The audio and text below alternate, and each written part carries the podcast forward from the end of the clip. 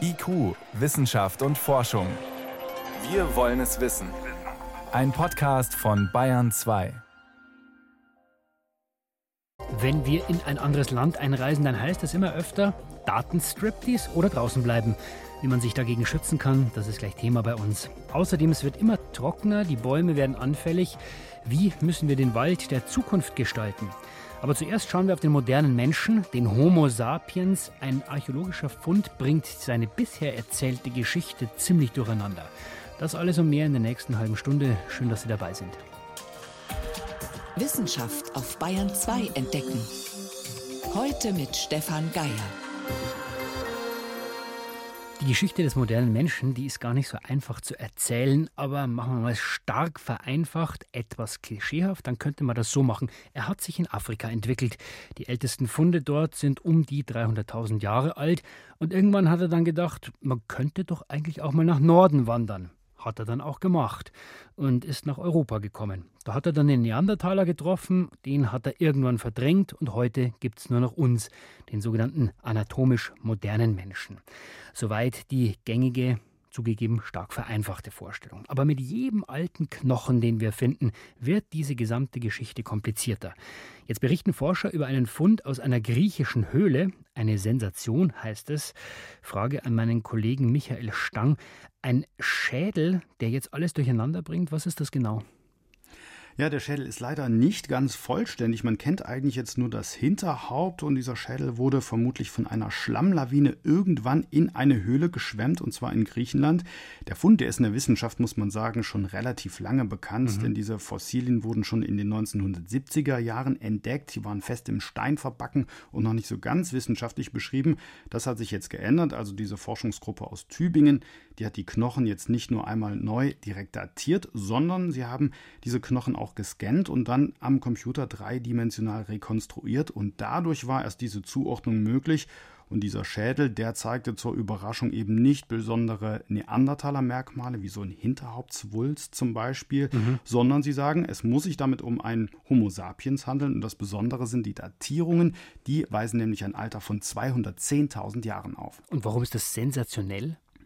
Ja, weil es einfach so lange her ist. Also das bedeutet, dass unsere Vorfahren, also die Vertreter des sogenannten anatomisch modernen Menschen, eben schon viel früher aus Afrika ausgewandert sind, vermutlich so 100.000 Jahre früher als bislang bekannt. Sie haben also sehr früh den afrikanischen Kontinent verlassen und ja, sind zumindest bis nach Griechenland gekommen. Gut, das heißt, der Homo sapiens war viel früher in Europa, aber er hat sich nicht weiter ausgebreitet.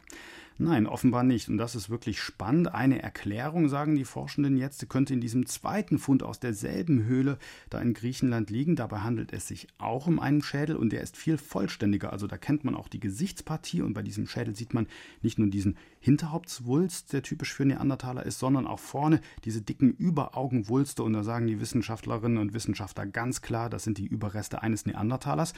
Und die Überraschung hier ist auch, dass er wesentlich jünger ist, nämlich nur rund, in Anführungsstrichen, 170.000 Jahre alt, ist also 40.000 Jahre jünger als dieser mhm. andere Fund von Homo sapiens. Ja, und die Interpretation sieht jetzt so aus, dass die Vertreter der anatomisch modernen Menschen in Griechenland von den Neandertalern verdrängt wurden. Das heißt, es war genau andersrum. Der Neandertaler hat erstmal den Homo sapiens verdrängt oder zumindest aufgehalten. Ja, und das ist wirklich eine Überraschung, wenn es denn so war, denn erst später in Eurasien verschwanden ja die Neandertaler bei einer weiteren Einwanderungswelle von unseren Vorfahren von Homo sapiens dann endgültig. Mhm. Diese Aussterbeprozesse liegt bei ungefähr 30.000 Jahren und heute sind ja nur noch so ein paar kleine Prozent Genmaterial in unserem Erbe erhalten, die damals durch Vermischung entstanden sind. Jetzt ist das ja eine neue These. Muss die Geschichte jetzt wirklich neu geschrieben werden? Was sagt denn die Fachwelt? Ja, also neu geschrieben ist immer so ein bisschen hochgehängt. Es ändern sich natürlich ein paar Sachen. Also die meisten Experten, mit denen ich diese Woche gesprochen habe, die sagen, dass die Interpretation der Studienautoren wirklich plausibel ist. Es war natürlich am Anfang so ein kleiner Schocker. Also die Studie wurde im Fachblatt Nature auch zunächst abgelehnt, weil die Gutachter dort gesagt haben, naja, es ist sehr unwahrscheinlich, dass so früh schon unsere Vorfahren außerhalb mhm. Afrikas unterwegs waren. Aber bei den Datierungen, die man jetzt kennt, nach jetzigem Stand und bei aller Vorsicht, muss man sagen, offenbar waren unsere Vorfahren schon sehr mobil. Diese Wanderslust hat sehr früh eingesetzt. Ja, und sie waren schon vor 210.000 Jahren in Griechenland. Also, der Homo sapiens war viel früher in Europa als bislang gedacht, hat aber den Neandertaler erstmal nicht verdrängt. Ist eine Zeit lang gut gegangen, aber irgendwann hat er sich dann doch durchgesetzt. Vielen Dank für diese Geschichte unserer Vorfahren, Michael Stang. Gerne.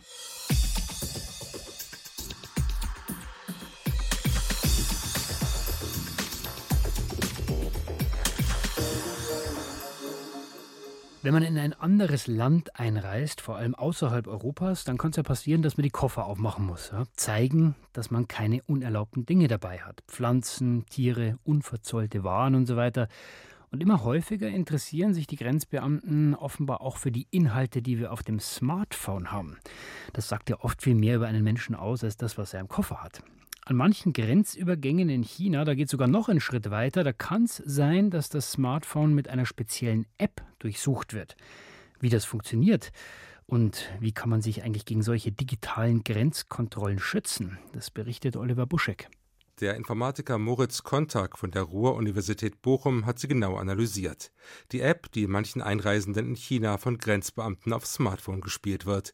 Wie vermutet, sammelt sie dabei eine ganze Reihe von Informationen, die für die chinesischen Behörden von Interesse sein können. Zum Beispiel die Kontakte, Kontaktbilder, die letzten Anrufe mit der Dauer, SMS-Nachrichten mit Inhalt und so ein paar Hardware-Informationen über das Gerät selbst. Darüber hinaus haben Moritz Kontak und seine Kollegen in der App auch zwei Unterprogramme gefunden. Eines davon durchsucht das Smartphone nach Accounts bei chinesischen Social-Media-Netzwerken. Das andere gleicht den Inhalt des Smartphones mit einer ellenlangen Liste von offenbar verdächtigen Dateien ab. Welche Dateien das genau sind, war für die Informatiker zunächst gar nicht so leicht herauszufinden.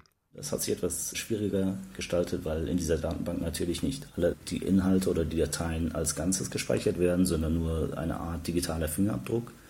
Insgesamt sind es halt dann 73.315 solcher digitalen Fingerabdrücke und im Allgemeinen ist es dann schwierig, von diesem Fingerabdruck auf den Inhalt der Datei zurückzurechnen. Das heißt, man muss da schon wirklich gucken, dass jemand diese Originaldatei hat und dann kann man von dieser den Fingerabdruck berechnen und gucken, ob das halt eine dieser interessanten oder verdächtigen Dateien ist. Zumindest einige der Dateien konnten die Bochumer Informatiker identifizieren. Sie stießen auf Erwartbares, aber auch auf Skurriles.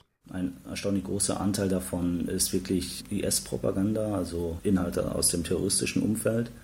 Darunter waren dann auch Dateien, die nicht unbedingt dem Terrorismuskontext zuzuordnen sind, sondern auch einfach ja, religiöse Inhalte sind, insbesondere auch muslimischer Natur.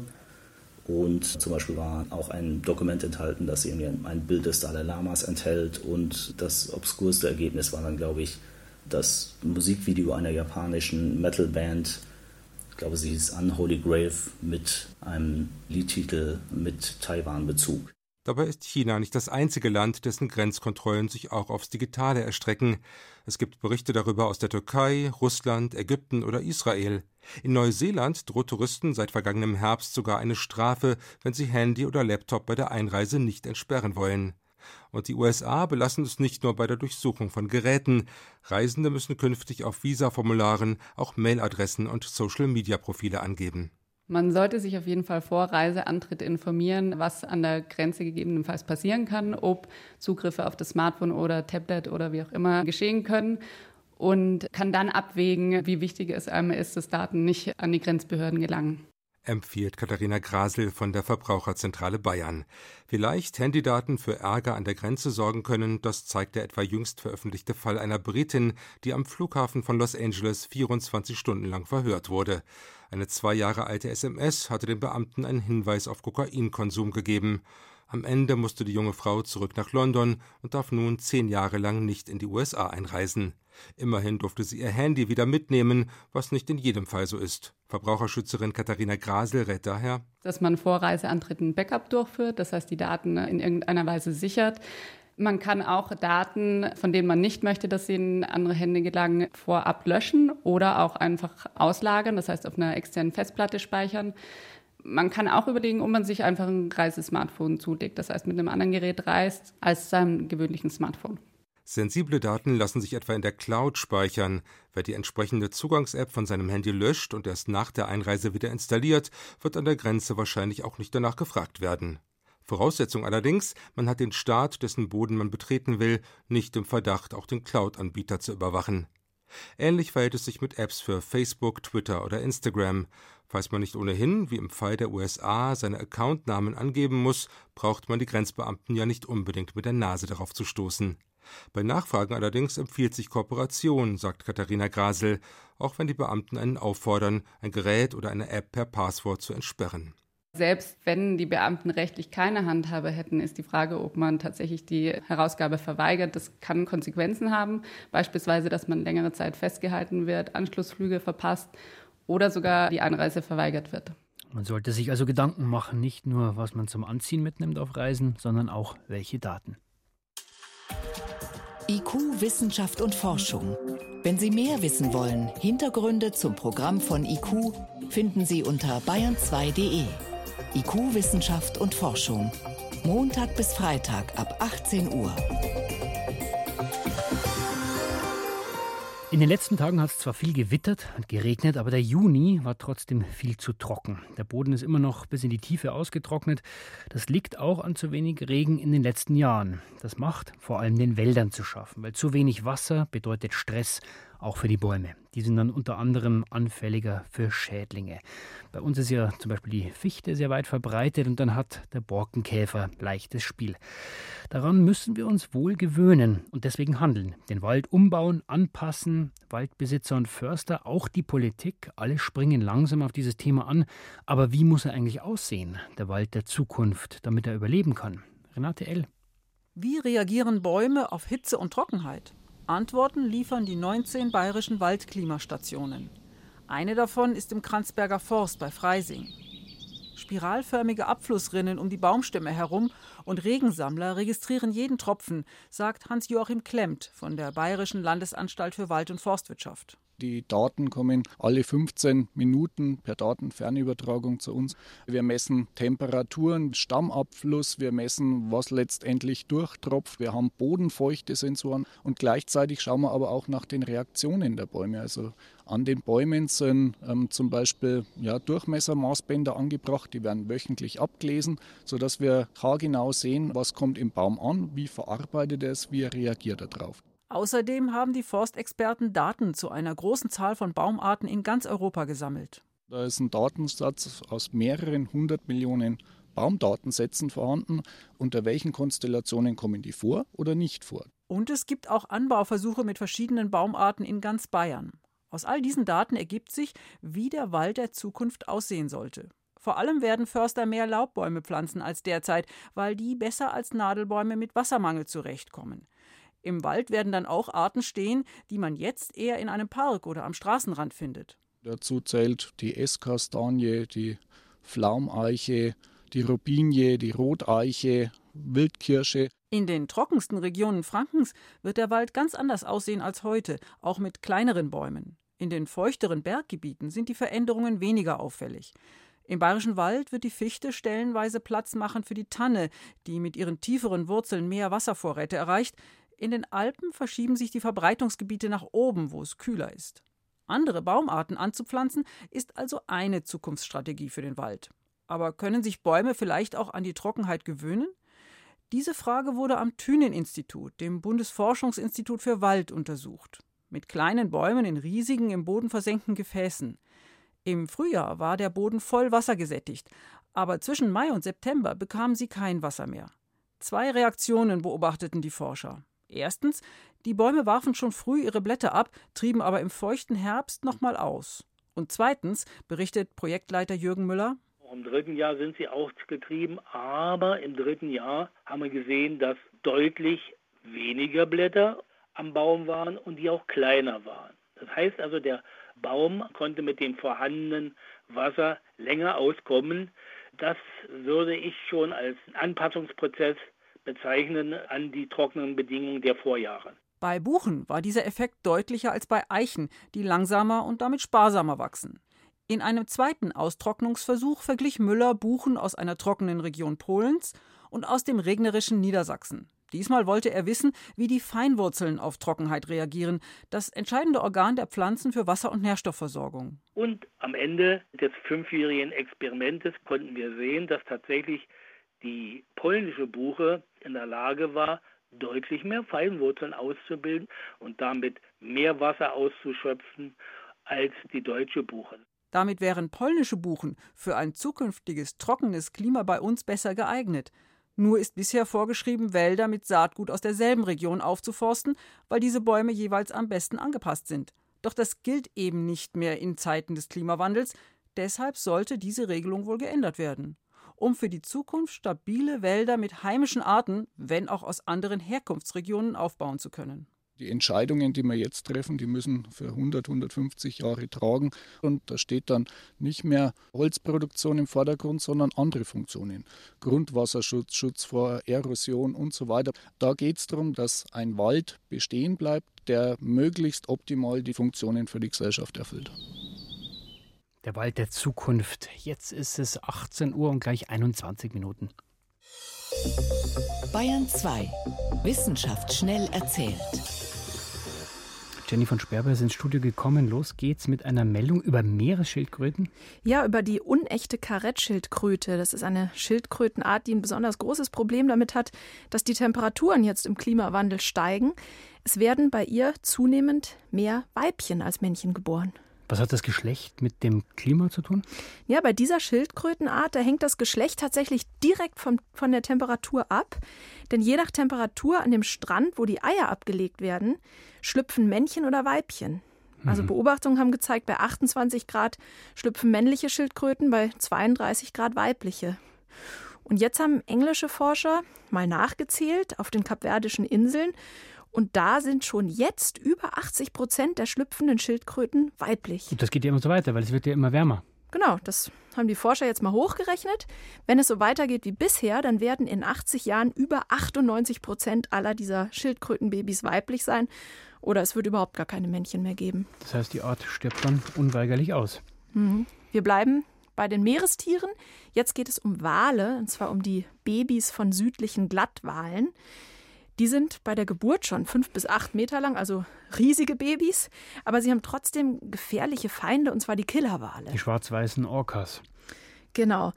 Diese Orcas, die greifen in Gruppen an und die orientieren sich dabei akustisch. Und jetzt haben Meeresbiologen herausgefunden, dass die Glattwalmütter ihre Kinder quasi auch akustisch schützen.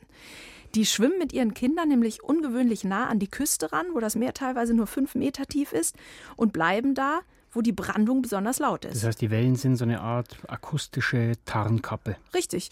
Und sie haben noch einen anderen Trick. Sie kommunizieren möglichst leise miteinander, also sie flüstern. Das haben Forscher herausgefunden, indem sie 63 Stunden Glattwahl-Tonmaterial ausgewertet haben von Mutter-Kind-Paaren. Glattwahlradio, und das konnte man aber hören, trotz Brandung. Das konnte man hören, obwohl es auch gar nicht so einfach war. Sie haben die Mikrofone direkt an die Wale angebracht. Bei den Kindern, bei den Wahlkindern sind die aber immer sehr schnell wieder abgefallen, weil diese Wahlkinder wahnsinnig gerne Körperkontakt haben und ständig an ihre Mutter ranschwimmen, sich schubbern und über ihre Rücken kullern. Und da sind die Mikros dann meistens nach 40 Minuten schon wieder weg gewesen. Aber man konnte eine Zeit lang zuhören. Zum Schluss habe ich noch eine Nachricht für alle, die unangenehme Pflichten gerne immer weiter vor sich herschieben. Kenn ich. Prokrastinieren. Forscher haben jetzt herausgefunden, dass dieser Hang zum Prokrastinieren dass das in den Genen angelegt ist. Das heißt, es gibt äh, ein Aufschiebergen, steckt in meinem Erbgut. Genau, so eine Art Aufschiebergen. Also es ist nicht direkt ein Prokrastiniergen, aber es ist die Ausprägung eines altbekannten Gens. Und diese Ausprägung lässt tatsächlich darauf schließen, ob jemand einen Hang dazu hat, lästige To-Dos immer weiter vor sich herzuschieben. Und das ist auch der Abschnitt im Erbgut, der für die Dopaminkonzentration im Gehirn verantwortlich ist. Je höher der Dopaminspiegel, desto eher neigt man dazu, zu prokrastinieren. Und das heißt, man ist dem hilflos ausgeliefert? Ja, nicht ganz. Das, ähm, es ist nicht der einzige Grund dafür. Also auch die Gehirnstruktur spielt wohl eine Rolle. Und auch natürlich die äußeren Umstände, die Erziehung, die Erlebnisse, die man hatte, die Ablenkung, der man ausgeliefert ist. Und witzigerweise, diese Ergebnisse gelten nur für Frauen. Warum das so ist, das wissen die Forscher auch nicht so genau. Muss man eben bald weiter forschen. Naja, also morgen vielleicht. Vielen Dank, Jenny von Sperber, für die Kurzmeldungen.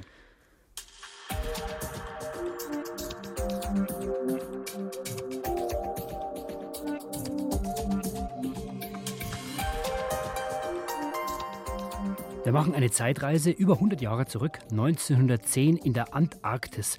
Da beobachten Forscher Pinguine und sie sehen nicht nur Männchen und Weibchen bei der Paarung zu, sondern sie beobachten, dass Männchen auch homosexuelles Verhalten zeigen. Dokumentieren das natürlich, gehört ja zur seriösen Forschung und wollen es mit veröffentlichen. Aber diese Passagen müssen gestrichen werden. Homosexualität in der Tierwelt darf in dieser Zeit nicht sein.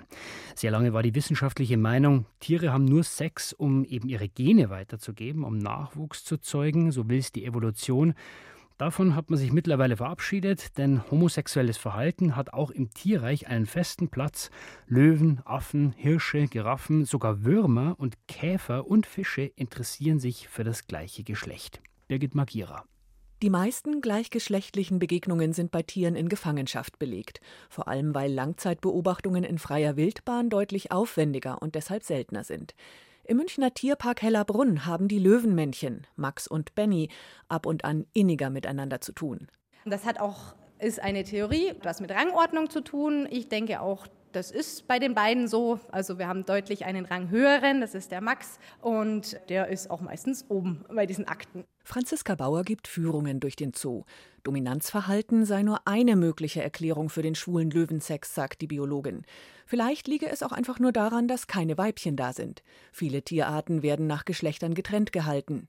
Und es gibt noch andere mögliche Gründe. Stressabbau, Bindungen stärken. Es kann sogar als ich erschleiche mir Körperkontakt, ich übe für die spätere Kopulation, ich bin attraktiver vielleicht, wenn ich mich mit möglichst vielen paare. Es kann auch den Sinn haben, dass vielleicht verlassene Eier dann doch noch bebrütet werden. Flamingos oder Pinguine sind da eben ein gutes Beispiel. Im Tierpark Hellerbrunn balzen immer wieder Pinguinmännchen miteinander und bauen gemeinsam ein Nest. Der Evolutionsgenetiker Jörns Fickel vom Leibniz-Institut für Zoo- und Wildtierforschung sieht diese homosexuellen Paare auch als eine Art Reserveeltern der Evolution. Sehr häufig sterben ja Elterntiere. Also gerade in der Vogelwelt ist es ja überhaupt nicht die Ausnahme, sondern passiert sehr häufig.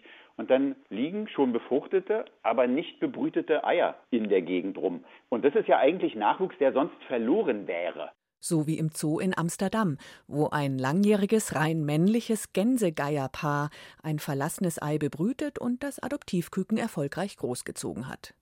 Ganz anders bei den Bisons, da liegt es eher am Mangel an Kühen, wenn die Bullen sich gegenseitig besteigen. Bei Bisons ist es sehr verbreitet. Äh, die verpaaren sich nur einmal im Jahr.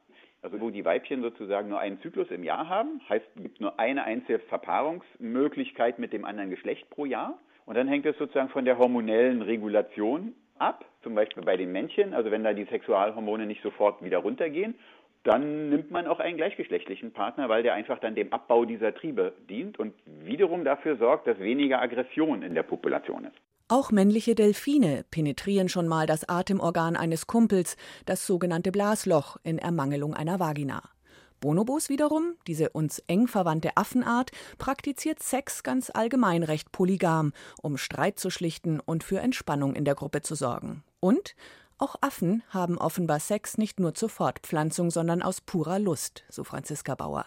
Also wir wissen es ganz sicher bei den Bonobos, dass die auch vaginale Kontraktionen haben und die Hirnströme verändern sich. Hier tippt man darauf, dass die auch wirklich Orgasmen empfinden können. Also regt das auch das Lustzentrum an und Tiere wollen halt auch einfach mal Spaß haben. Meistens legen sich die Tiere dabei nicht langfristig auf ein Geschlecht fest, verhalten sich bisexuell. Und dann waren da noch die eindeutig schwulen Schafe. Ein Drittel aller Schafböcke bevorzugt bei freier Auswahl einen anderen Bock. Forscher haben daraufhin die Gehirne der Schafe gescannt und dort Unterschiede gefunden. Das war total spannend, weil da der Hypothalamus, das ist sozusagen das zentrale Hirnareal, was den Sexualtrieb steuert, das war bei denen tatsächlich signifikant kleiner, interessanterweise. Die Zusammensetzung der Hormone im Blut beeinflusst offenbar die sexuelle Orientierung der Schafe, so die Schlussfolgerung. Auch die Gene spielen wohl mit hinein. Insgesamt wird deutlich, im Lauf der Evolution haben sich unterschiedliche sexuelle Verhaltensweisen herausgebildet, die in ihrem Zusammenspiel den Fortbestand einer Art bestmöglich sichern. Ein Ausflug ins Tierreich heute zum Schluss von IQ. Am Mikrofon war Stefan Geier.